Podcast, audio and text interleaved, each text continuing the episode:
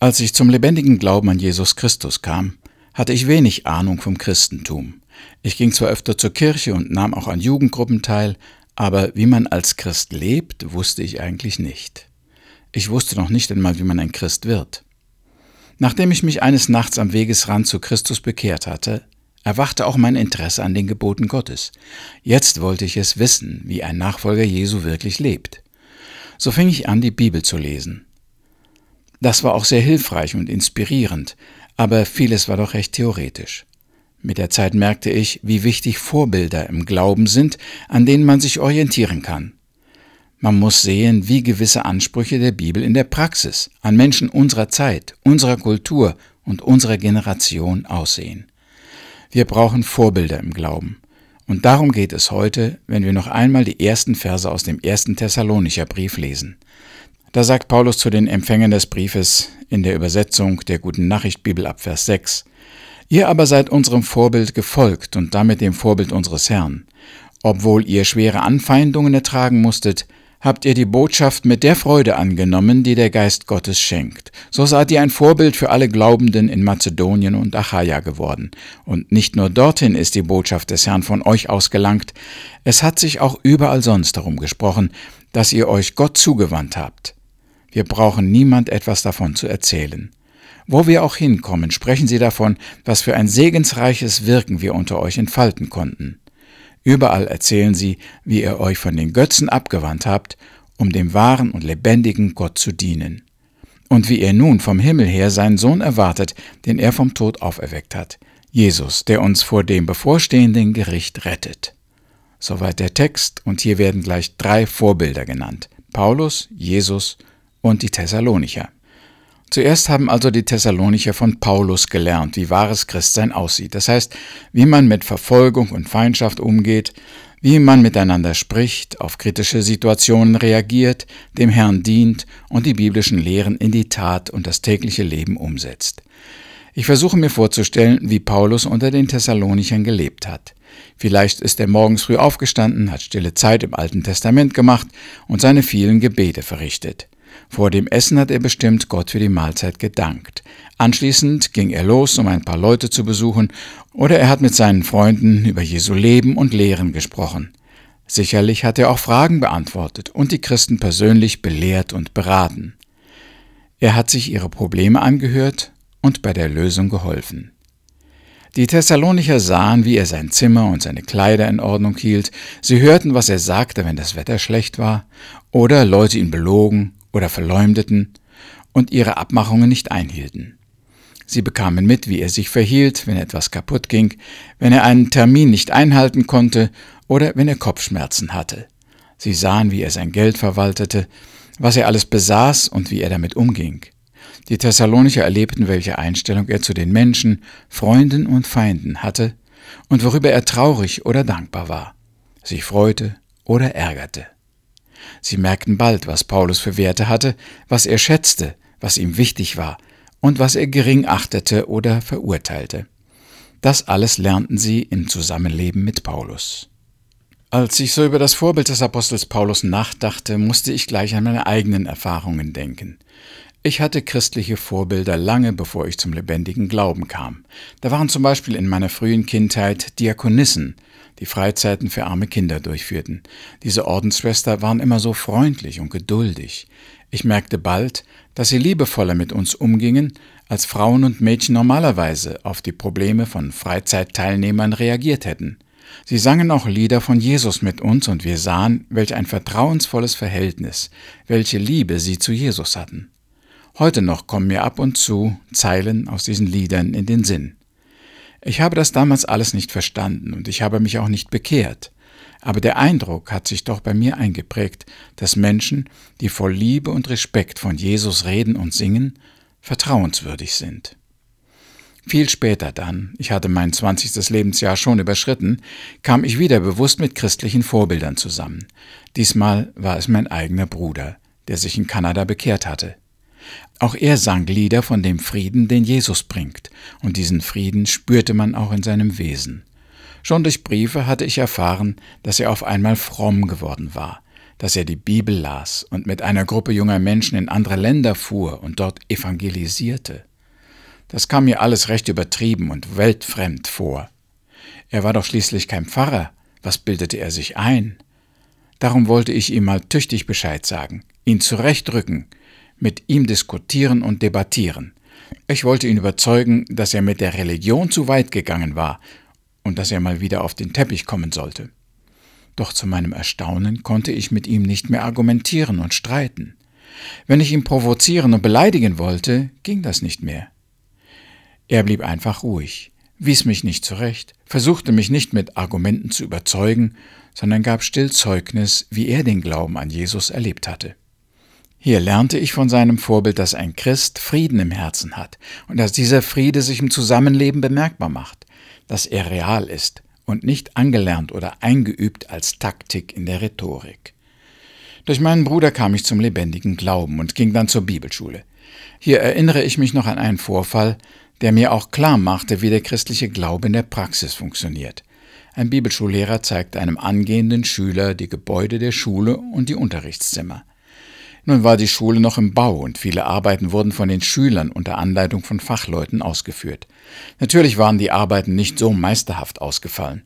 Hier war eine Wand etwas schief, dort waren die Kanten nicht glatt und eben, und da war Farbe über das Ziel hinausgelaufen. Es war nicht gerade Pfusch, aber es war auch keine so super ordentliche Arbeit. Nun traf es sich, dass der angehende Schüler selbst Maurer und Unternehmer war. Er sah alles mit fachmännischem Blick und schon gab er sein Urteil über die Ausführungen ab. Er kritisierte die Wände, den Putz, den Fußboden, die Farbe, alles, was nicht okay war. Unser Bibelschullehrer sah ihn an, sagte zunächst lange nichts, und dann stimmte er dem Fachmann in allem zu. Keine Erklärungen, keine Entschuldigungen oder Ausreden, kein Angriff oder Attacke gegen solch eine überhebliche Art, die Mühe und Arbeit der Schüler, die ja alle Laien waren, zu diskriminieren. Das hat mich sehr beeindruckt. Ich habe in der Praxis gesehen, dass ein Christ sich nicht immer gleich mit vielen Worten und langen Erklärungen verteidigen muss. Er kann mal etwas auf sich sitzen lassen, Kritik annehmen und freundlich bleiben. Mir scheint, dass viele Christen heute wieder solche Vorbilder brauchen oder ihnen nachstreben sollten.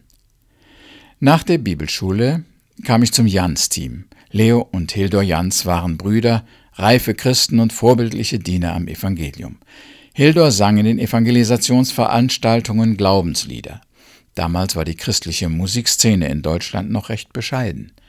Viele der Besucher in den Versammlungen waren fasziniert von der Stimme, der Ausstrahlung, der Bescheidenheit und dem kindlichen Glauben von Hildor. Immer wieder kamen Leute zu ihm und konnten nicht genug Worte finden, um ihn zu loben und zu bewundern. Wie geht ein Christ mit der Bewunderung und Verehrung seiner Anhänger um? Hildur war da auch oft recht hilflos. Er bedankte sich dann freundlich für die anerkennenden Worte und sagte, ich freue mich, dass Sie durch die Lieder gesegnet wurden. Absichtlich wollte er dieses Thema nicht weiter vertiefen. Zu mir meinte er bescheiden, ich weiß selbst, welch ein mittelmäßiger Sänger ich bin und weiß, dass ich das Lob nicht verdiene. Wie gut, dass ich dieses Vorbild von Hildur hatte, als ich gerade am Anfang meines Dienstes stand. Ich könnte noch Geschichten erzählen von Leo Jans und anderen aus dem Team, von den Mitarbeitern und Vorgesetzten bei der Radiomission, von HCJB in Quito oder auch von einfachen Gemeindegliedern und sogar von Schülern. Von so vielen Christen habe ich große, lebenverändernde Lektionen gelernt oder auch ganz kleine Hinweise bekommen über christliches Verhalten und das Ausleben der Lehren der Bibel. Eine ganze Anzahl guter Christen in unseren Gemeinden haben schon eine lange Tradition in der Bibel. Sie kennen Gottes Wort von klein auf, haben Vorbilder in ihren Eltern, Geschwistern, Verwandten oder Gemeindegliedern gesehen. Sie können sich kaum vorstellen, wie es ist, wenn man Christ wird und all seine Worte und Taten im Licht des Evangeliums neu überdenken muss. Den Thessalonichern ging es so. Sie hatten überhaupt keine Erfahrung, keine Verhaltensmuster, an denen sie sich orientieren konnten, keine christlichen Traditionen. Um zu sehen, wie der Glaube an Jesus praktisch aussieht, brauchten sie das Vorbild des Apostels Paulus.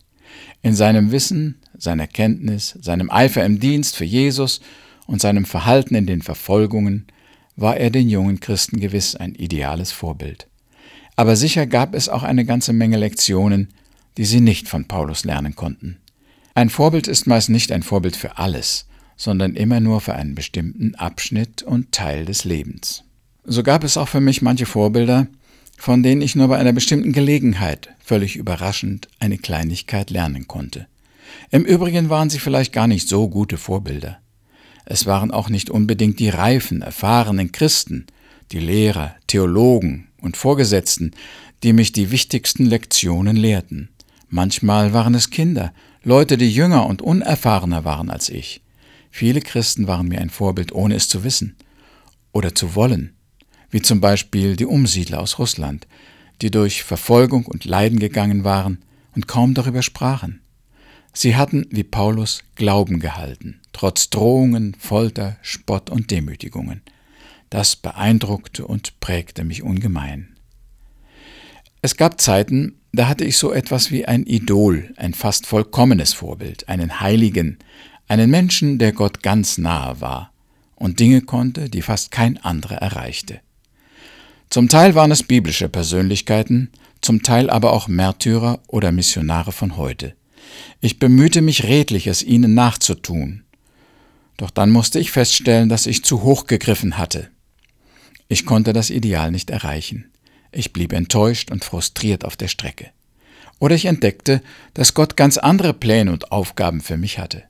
Meine Gaben und Fähigkeiten waren andere als die meines großen Vorbildes, und mein Auftrag war ein anderer. So gehe ich davon aus, dass die Thessalonicher in Paulus das erste Vorbild eines großartigen Christen und Dieners Gottes kennengelernt haben. Sie waren noch offen und motiviert, vieles zu lernen. Sie schauten sich mit Interesse und Wissbegier den Wandel des Paulus an und imitierten ihn in vielem. Nicht alle Christen haben das Verlangen, sich nach Vorbildern auszurichten. Sie wollen lieber alles so machen, wie sie denken, dass es richtig ist. Aber wir tun gut daran, uns die Menschen in unserer Umgebung anzuschauen und uns zu fragen, was wir von ihnen lernen können, worin sie uns ein Vorbild sein können. Dann denke ich auch daran, dass wir immer damit rechnen müssen, dass andere Leute nach einem Vorbild suchen und uns dazu ausgewählt haben. Von den Thessalonichern heißt es, dass sie ein Vorbild für alle Glaubenden in Mazedonien und Achaia geworden sind. Das haben sie den Mitmenschen nicht aufgezwungen, oder sich als Vorbild gerühmt, sondern sie wurden es einfach, weil sie glaubwürdig waren und weil andere lernwillig waren. So bleibt für uns die Frage, ob wir noch Vorbilder haben und ihnen nachstreben und ob wir so leben können und wollen, dass wir anderen in unserem christlichen Wandel, in unserem Glauben, in der Liebe und im Festhalten an der Hoffnung ein Vorbild sein können. Wir beten. Herr, ich danke dir für all die guten Vorbilder, die du mir zugeführt hast und die in Demut und Liebe meine Unarten ertragen haben.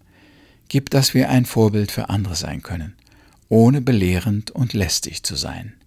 Amen.